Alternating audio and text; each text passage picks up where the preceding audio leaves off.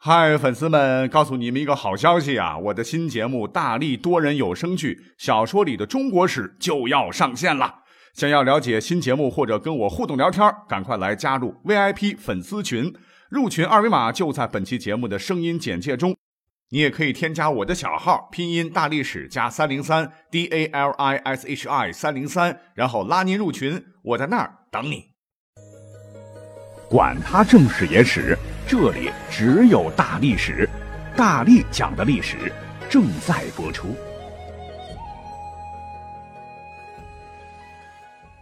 欢迎收听本期节目。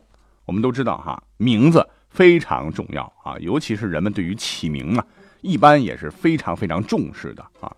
所以历史上呢，有很多呃意境优美的名字啊，比如说陶渊明、王羲之、李清照、柳如是。秦舞阳、于右威、纳兰容若等啊，光听这名字就是感觉到非常的优美，非常的婉约了。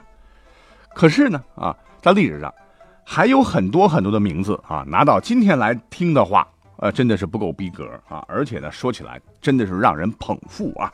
所以我们今天就要从海量多的一些历史人物当中扒出一些个他们的名字来跟各位好好的来说一说。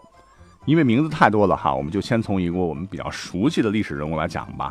呃，谁呢？齐桓公啊，因为齐桓公叫小白，嗯，这点我们都知道。其实我们现在常常给我们的小宠物起名字就是小白、小黑、小花的哈。那历史上啊，我们这位小白呢，他还有一个堂兄啊，名字就显得超级弱哈，叫公孙无知。历史上呢，这位无知确实也很无知啊，是弑君篡位后被反杀，成了齐前废公。小白就是因为他死了以后，才回国当上了国君啊，开创了一方霸业的。除了小白啊，还有一些比较搞笑的，比如说晋成公啊，叫黑臀啊，因为晋成公的屁股黑黑的啊，所以得名啊。传说是由于其母梦神龟，其臀以没啊，就是成功出世的时候，他母亲梦见神人在他的屁股上打了个黑色的记号，所以就起了这个名字。那除了屁股黑的啊，还有别的地方黑的。比如说，历史上的楚共王有个儿子，皮肤蛮白皙的，可是叫黑公。这个公，就是手臂由肘到肩的部分啊，估计是胳膊黑。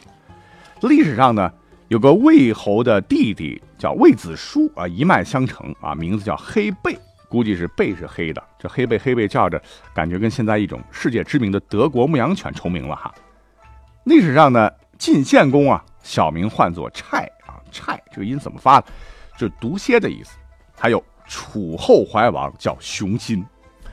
那历史上刘邦的老婆吕太后啊，名雉啊，雉就是野鸡的意思啊，吕野鸡啊。那他和刘邦生的儿女啊，名字也很野鸡。长子叫做刘肥，长女叫做刘飘啊，吃喝嫖赌的嫖啊，但一但一定要读成飘。还有啊，西汉有个大将叫做陈豨啊，豨字比较难写啊，就是大野猪的意思。吴主孙权呢，和他的夫人叫布夫人啊，生有两女，大女儿叫鲁班，跟木匠活的祖师爷鲁班同音同字；小的呢叫鲁豫啊，两个小孩呢有小名啊，分别叫大虎和小虎啊。还有啊，南齐第一名将唤作张狗儿，嗯，他的兄弟叫张珠儿，后来因为名字太难听了啊，两个兄弟就改名叫张公儿和张静儿。话说，在金朝呢，也有位名将啊，也是跟小动物有关啊，叫做郭蛤蟆，啊，不知道他是不是喜欢吃天鹅肉。那在历史上呢，还有一些人的名字也比较搞笑了啊，用我们现代人的这个眼光来看的话，稍微有点没有节操啊。比方说，呃，吕布当年啊，手底下有两个将领啊，一个是曹性，性别的性啊，善射啊，《三国演义》里边呢，他射杀过。夏侯惇的一只眼睛，那吕布手底下还有一个部将啊，他的名字就比较萌了，真的是好萌好萌啊，因为他就叫好萌，好萌啊，可不仅仅是名字好萌而已啊，其实是个狠角色啊。话说在公元一百九十六年建安元年六月夜半时分呢，曾经谋反啊，把老上司啊，也是这个三国当中战斗值比较高的哈吕布哈。逼的是当时睡懵了，拉着媳妇儿，然后穿着小内裤就跳进了茅坑。嗯，啊，要说到没有节操的名字啊，还有这么以下几位历史人物哈，其中有一位叫做王操之，操场的操啊，记住一定要念成一声啊。那他呢，为什么历史上比较出名啊？因为他是书圣王羲之的六儿子。关于王操之呢，呃，据说是在《世说新语·礼仪》里边记过这么一个事儿。原文是啊，臣献女请王操之。王操之不悦，以其礼教之，不听。王怒，遂以鞭鞭其面而碎之。女归，弃告于臣。臣闻之，既怒且残，复鞭其女。翌日，亲复其女，而复请王操之。王操之悦，以其之礼，遂与之交欢。旦日方散。啊，注意啊，一定要读成一声。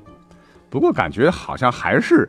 很 yellow 啊，其实呢，据说啊，是因为古人行文很简练啊，所以造成了现代人的误解。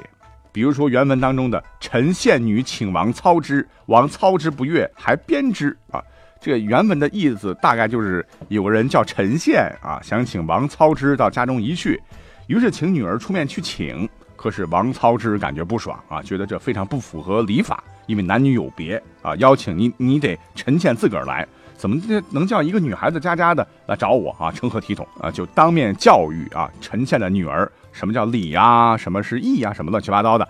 结果呢，陈倩的女儿不耐烦啊，觉得我代表我家请你是给你面啊，你还在这儿给我嘚啵嘚啊，说教啊，就辩驳了一下。结果王操之是大男子主义啊，就拿起了鞭子抽了陈倩的女儿啊，反正把他赶跑了。这个陈宪的女儿回家以后呢，就找他老爹哭诉啊。没想到陈宪觉得，嗯，王操之讲的有道理，女儿对人家不耐烦啊，确确实实是不对的。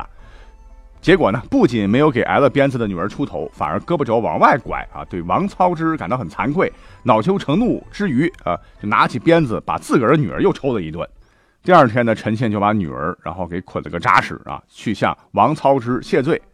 王操之一看啊。这个老陈把女儿都捆过来了哈，S.M. 啊，十分高兴，认为陈宪知礼啊，就是明白礼节，于是热情招待陈宪，宾主尽欢，通宵才散啊，必须要这么讲清楚，否则的话，那这个古文就感觉到是叉叉 O 的事儿了哈，什么请王操之，操之不悦啊。那对于这段古文呢，我也去几经查找哈。呃，最终得出的结论啊，其实这是个甲骨文啊，应该是现代人利用王操之的这个姓名啊，瞎编乱造的哈，就是好玩啊。《世说新语·礼记》里边哪有这个记载哈？反正我是没有查到了。这是一个啊，那跟操有关的哈，还有啊，比方说啊，武则天啊，有一个酷吏叫做来俊臣啊，他的名字起的倒是蛮秀气啊，但是他的父亲起的这个名字呢，确实太糙啊。他的父亲呢叫。来操啊，来操啊，这个音一定要读准啊。那在南北朝时期呢，还有一位著名的史学家，唤作魏收啊。魏收，这没什么问题，关键是他的字啊，他的字叫伯起。那没节操的名字，我们现代人听起来的哈，那就老多了哈。尽可能再多说一些，比方说啊，周文王姬昌的四儿子，后来协助周武王灭商啊，辅佐周成王治国，使天下大治，被尊为元圣的周公，本名。鸡蛋啊，圆圆鸡蛋，还有郑桓公哈，叫什么呢？叫姬友，嗯，这个你懂的。还有周孝王叫姬辟方啊。战国末期有个赵国将领啊，叫赵聪哈。无独有东汉呢，当时有个和亲王啊，叫刘算啊，就是葱姜蒜的葱和蒜。在王莽时期呢，啊，也有人名啊。据说这个人啊是个巨人啊，身高两米三左右，腰围有十围啊，名字叫做巨物霸啊。曹氏家族，曹操、曹仁、曹真、曹爽，去他们后四个字连起来念啊。在南宋啊，有个将领，名字起的也非常奇葩啊，姓鲁，名爽，字女生啊，鲁爽啊。那在唐代呢，还有一个诗人啊，这个名字起的，哎，叫刘慎虚。看来需要补补啊。那这些姓名当中啊，呃，也是有一些规律可以遵循的。比方说啊，有些姓当中是有一些数字啊，那么说起来也是蛮有趣的。我都把它们挑起来啊，然后组合好了。比方说，越王勾践当时有个臣子呢，叫泗水。唐代有一个大将叫李怀光，他的外孙叫燕八八那明太祖朱元璋啊，有个原名叫什么？叫朱重八。哎，奇怪了，他们家高祖叫朱百六啊，曾祖叫朱四九，祖父叫朱初一，父亲叫朱五四，大哥叫朱重四，二哥叫朱重六，三哥叫朱重七。此外呢，连他的大姐夫都叫王七一啊。果然不是一家人不进一家门啊，一家子都是数字达人。那朱元璋手底下有个大将啊，叫常遇春啊，曾祖父叫常四三，祖父叫常重五，父亲叫长六六。那除了这些数字呢？除了这些呢？历史上还有一些少数民族的一些名人啊，因为我们在用汉语记录的时候啊，就用我们的汉语的这种发音啊，把人的这个名字翻成汉语，哎，可就闹笑话了啊！你比方说历史上。大辽契丹有一个北院大王，唤作耶律和尚啊，字特么啊，当然你可以把它称作耶律特么，这名字起的真特么超前啊。那这个人青史留名的啊，除了他的官职名字，还有一个特别生猛的一项绝技，那就是能喝，历史上称他为酒仙啊。那元朝我们都知道啊，这个朝代非常短暂，也是一个非常神奇的朝代啊。许多元朝人的名字听起来也很奇怪啊。比方说元朝有很多叫脱脱的大臣啊。首先是先治理黄河水患的贤相脱脱，其实呢比这个脱脱更早，还有一个脱脱啊，是元武宗朝的左丞相啊，他叫脱脱啊。那他的爹呢名字也起的比较有意思啊，叫牙牙。而且在明朝开国皇帝啊朱重八手底下呢，呃，也有很多当时的蒙古将领了啊。其中有一个人叫李贤，可是你知道他的原名叫什么呢？他的原名叫丑驴，因为朱元璋都看不下去了啊，就帮他起了个名字啊。另外一个叫做买驴啊，这朱元璋也受不了了啊，就赐名吴成啊，因为。蒙古武官在明朝任职都是父子传的，所以到了明英宗时期呢，有一个蒙古将领啊，叫做丁顺，但是呢，他还有一个原名，原名叫做顶住驴。哎，不知道他们喜不喜欢喝酒啊？现在有种酒叫闷倒驴是吗？哈，可以做形象代言人。总之吧，哈，古人起名字啊，有些确实是没经过太多的考量哈。比方说啊，起个贱名好养活，什么重八呀、大眼儿啊什么的。但是更多的其实是经过父母深思熟虑思考过的，含义当时也是好的，啊，当时念的也也没觉得有什么搞笑的啊。可是拿到现在，哎，不行了啊，因为这个语音语境发生变化了。还比方说啊，我们历史上著名的陶渊明先生，他比较喜欢菊花啊，可是他哪里知道，现代人一听菊花是那个意思。再比如说啊，飞翔的翔啊，这个翔这个字多好啊哈。